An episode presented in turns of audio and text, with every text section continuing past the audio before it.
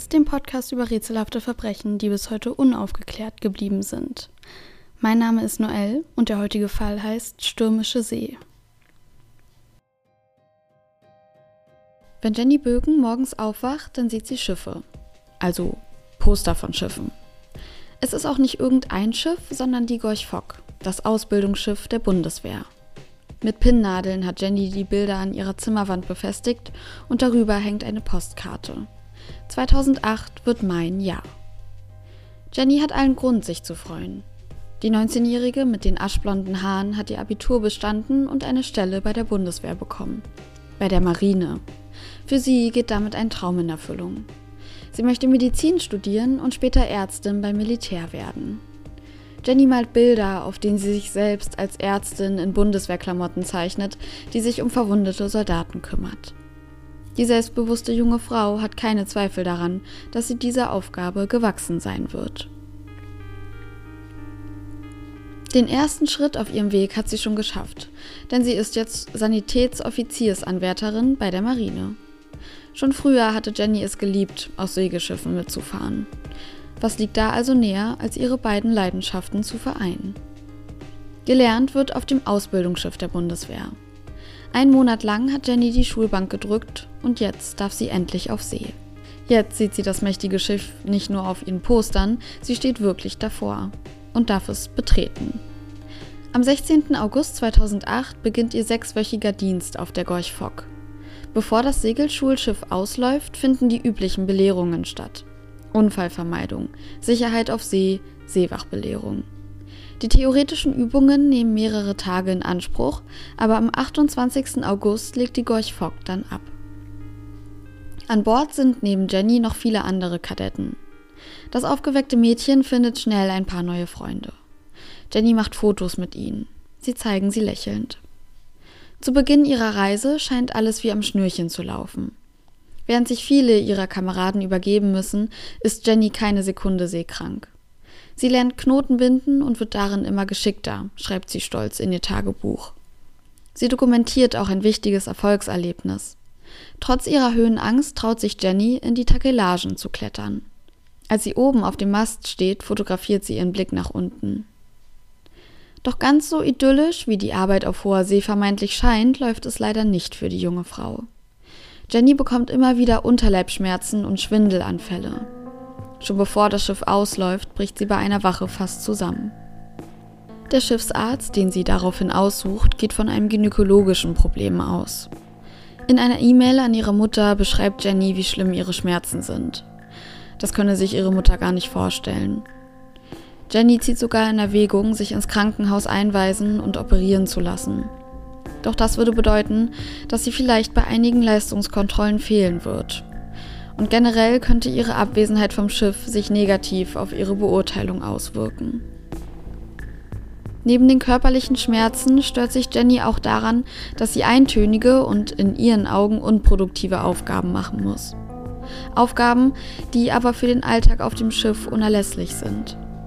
Der Schichtdienst, wegen dem sie an Schlafmangel leidet, zehrt zusätzlich an ihren Nerven. Bei einer dieser eintönigen Aufgaben schließt Jenny kurz die Augen. Nicht um zu schlafen, sondern nur, weil ihre Augen vor Erschöpfung brennen. Eine Kameradin bemerkt das und schreit sie an, sie solle nicht schlafen. Jenny bemerkt schnell, dass die anderen sie komisch behandeln. Ihr Lichtblick ist ein Sonderurlaub, den der Schiffsarzt ihr wegen der Schmerzen gewährt hat. Sie wird in Hamburg an Land gehen. Was für eine Erleichterung. Ein paar Tage zu Hause, ein paar Tage Auszeit. Trotz dem holprigen Start ist Jenny ehrgeizig. Abbrechen kommt für sie nicht in Frage. Sie möchte beweisen, dass sie ihren Aufgaben auf hoher See wirklich gewachsen ist. Am Abend des 3. Septembers, ein paar Tage bevor sie nach Hause fahren kann, ist Jenny am Steuer des Schiffes eingeteilt. Kurz vor Schichtbeginn tauscht sie den Posten aber dann mit einer Kollegin, weil die eine Erkältung hat. Jetzt ist sie für den Ausguck zuständig. Von 22 bis 24 Uhr soll sie die Position besetzen. Jenny bezieht also ihren Posten im vorderen Bereich des Schiffes. Hier soll sie kontrollieren, ob die sogenannten Positionslichter leuchten, ob andere Schiffe ihren Weg kreuzen oder ob etwas im Wasser treibt. Alle halbe Stunde soll sie eine Meldung abgeben, weil man sie wegen der Dunkelheit nicht sieht. Die Wellen schlagen heftig gegen das Boot und es pfeift ein kalter Wind. Ihre Meldung um 22.30 Uhr und 23 Uhr setzt die junge Frau ordnungsgemäß ab. Doch die um 23.30 Uhr bleibt aus. Keiner der anderen Lehrlinge sieht nach, ob mit Jenny alles in Ordnung ist. Um 23.43 Uhr hören einige der Anwesenden Schreie. Manchen kommt die Stimme bekannt vor. Einer ihrer Kameraden sieht einen Schatten. Mann über Bord, schreit er über das Schiffsdeck. Das ist keine Übung. Sofort werden alle an Deck zusammengetrommelt. Durchzählen. Aber der Postenauskook ist einfach weg. Als hätte dort nie jemand gestanden.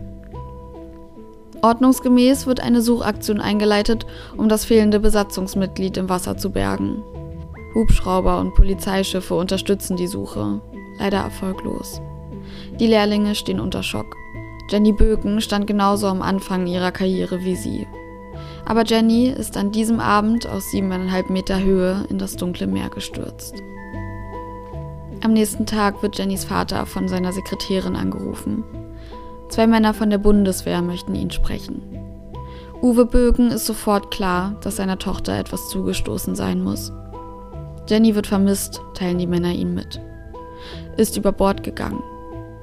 Die Anwesenden auf dem Schiff gehen davon aus, dass es sich um einen Unfall gehandelt hat. Auf der Gorch Fock muss die Arbeit wie gewohnt weitergehen.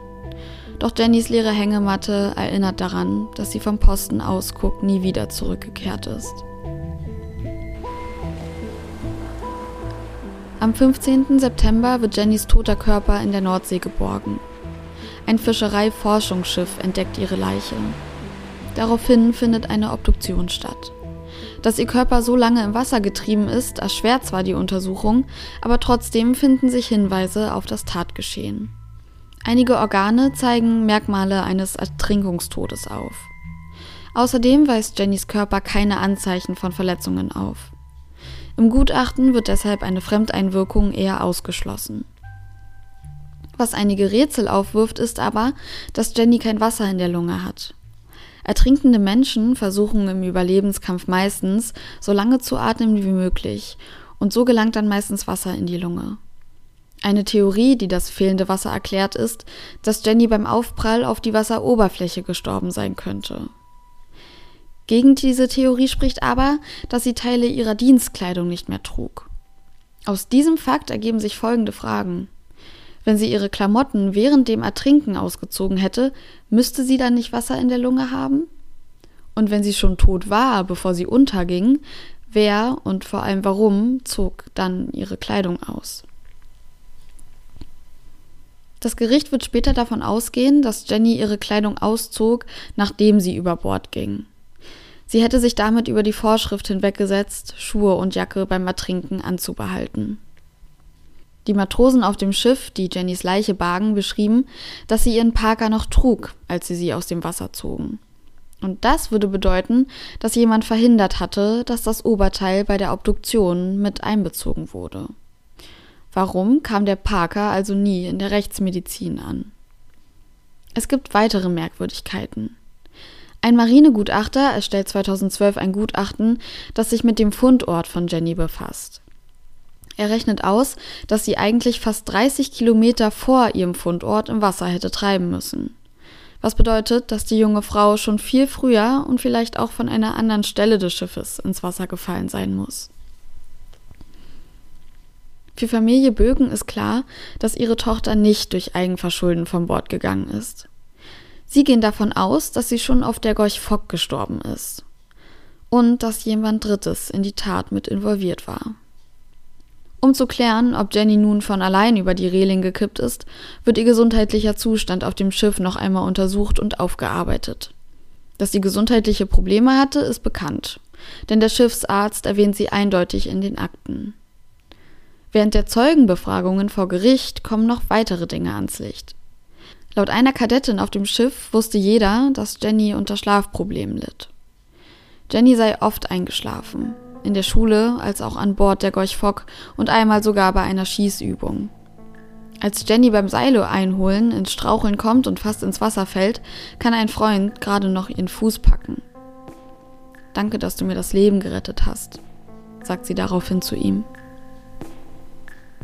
Die körperliche Untersuchung, die jeder Matrose vor seinem Eintritt in die Marine bestehen muss, wurde bei Jenny nicht gründlich genug durchgeführt.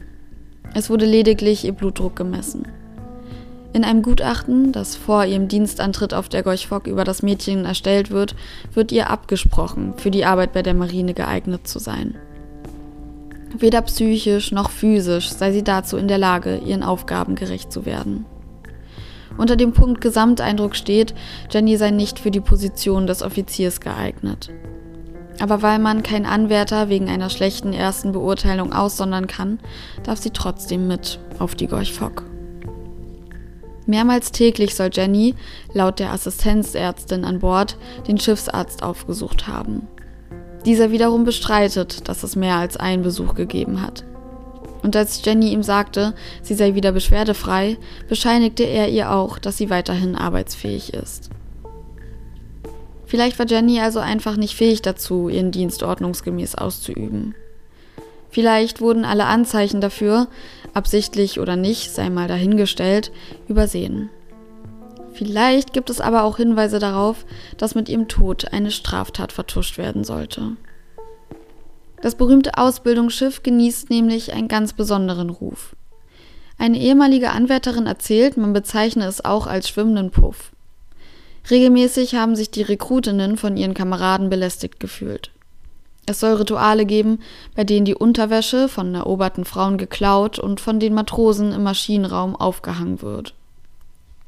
Der Umgangston sei rau, man müsse sich den Befehlen unterwerfen, sonst mache man sich eventuell unbeliebt. Als Offiziersanwärterin würde man an Bord sowieso von oben herab behandelt werden. 2011 berichten ehemalige Lehrlinge, dass sich die feste Besatzung des Schiffes regelmäßig an Bord betrunken habe. Der Kommandant sei in Badeklamotten auf dem Schiff herumspaziert. 2010 verliert eine 20-jährige Rekrutin ihr Leben auf der Gorch Fock. Und ein paar Tage danach findet eine ausschweifende Karnevalsparty statt. Die Beziehung zwischen Anwärtern und Offizieren ist das eine. Die Verhältnisse unter den Rekruten nochmal etwas anderes. Jenny hatte schnell Freunde auf dem Schiff gefunden. Gleichzeitig konnte sie vorlaut, frech und sehr eigenwillig sein. In einem System wie der Marine, wo Befehle ausgeführt statt hinterfragt werden sollen, macht sie sich damit nicht unbedingt beliebt. Nach und nach gerät sie in eine Außenseiterrolle und vor allem die anderen Kameradinnen haben Jenny auf dem Kieker. Jenny fühlt sich von den anderen nicht wahrgenommen. Einer Sanitäterin auf dem Schiff sagt sie, dass wenn sie hier sterben würde, es keinen interessieren würde. Solche Sätze hätte Jenny vor dem Start der Offiziersausbildung nie gesagt. Davon sind ihre Eltern überzeugt. Irgendetwas musste also passiert sein. Ihre Eltern hegen einen schrecklichen Verdacht, dass ihre Tochter sexuellen Missbrauch erlebt haben könnte. Und der Verdacht erhärtet sich, als sie erfahren, dass mehrere von Jennys Unterhosen vernichtet wurden, nachdem sie über Bord ging und in der Nordsee trieb. Nach dem Fund ihres Körpers werden noch mehr ihrer Kleidungsstücke vernichtet. Angeblich, weil man sie nicht mehr verwenden könnte. Ebenfalls fragwürdig wirkt die Krankenakte ihrer Tochter auf das Ehepaar Böken. Sie haben den Verdacht, dass der Schiffsarzt sie absichtlich zu spät der Staatsanwaltschaft übergeben oder sie sogar manipuliert haben könnte. Und das könnte dazu geführt haben, dass die Obduktion von Jennys Leiche nicht gründlich genug durchgeführt wurde. Vor Gericht streiten sich Jennys Eltern und das Bundesministerium für Verteidigung ab 2013 um eine Entschädigung. Jennys Eltern fordern 40.000 Euro. Viel wichtiger als das Geld ist ihnen aber eine ordentliche Aufarbeitung des Falles. Neben all den sozialen und gesundheitlichen Problemen, denen ihre Tochter auf dem Schiff ausgesetzt war, bemängeln sie auch die Arbeitsbedingungen. Der Posten, den ihre Tochter in der Nacht vom 3. zum 4. September bezogen hatte, sei nicht ausreichend gesichert gewesen. Die Wetterbedingungen waren nicht gut und es hätten Gegenstände auf dem Boden gelegen, über die Jenny hätte stolpern können. Außerdem sei die Reling am Postenausguck nicht hoch genug, um zu verhindern, dass jemand ins Wasser stürzt. All das, zusammen mit ihrem fraglichen körperlichen und geistigen Zustand, mache die Arbeit auf dem Schiff lebensgefährlich für Jenny. Davon sind ihre Eltern überzeugt. Das Bundesministerium für Verteidigung sieht die Vorwürfe der Eltern nicht bestätigt. Jenny hätte sich zu keiner Zeit in Lebensgefahr befunden. Auch ihr Schlafmangel und ihre Unterleibschmerzen hätten keinen Anlass gegeben, den Dienst abzubrechen. Es sei auch nicht fahrlässig gewesen, sie bei schlechten Witterungsbedingungen auf dem Posten Ausguck zu schicken. Es ist nicht vorgeschrieben, spezielle Sicherheitskleidung zu tragen. Und das gilt schließlich für jeden Kadetten. Laut den festen Besatzungsmitgliedern war es außerdem windstill und die See ruhig in dieser Nacht. Es handele sich also allein um einen Unglücksfall.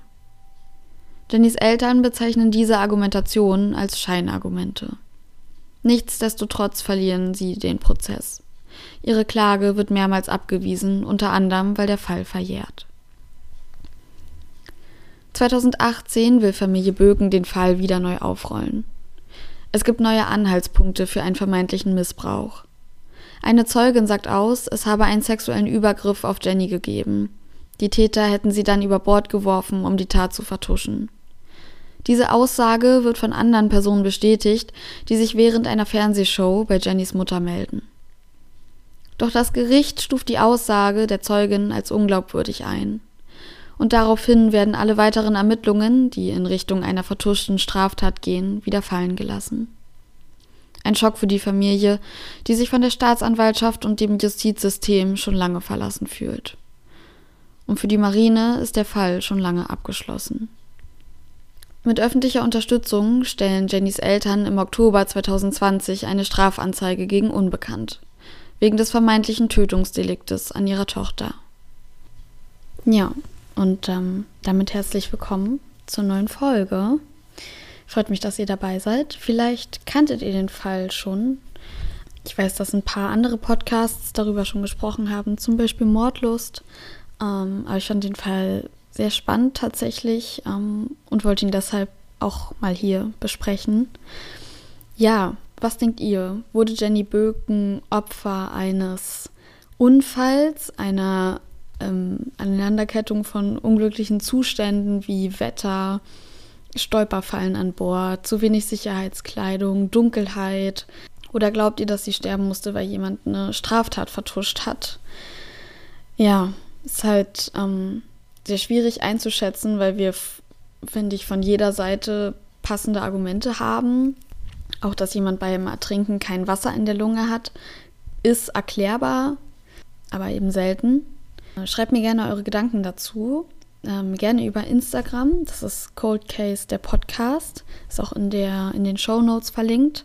Dann können wir uns ein bisschen austauschen über den Fall und ähm, was ihr denkt. Es gibt übrigens auch einen Film über den Fall Jenny Böken. Es ist ein Spielfilm.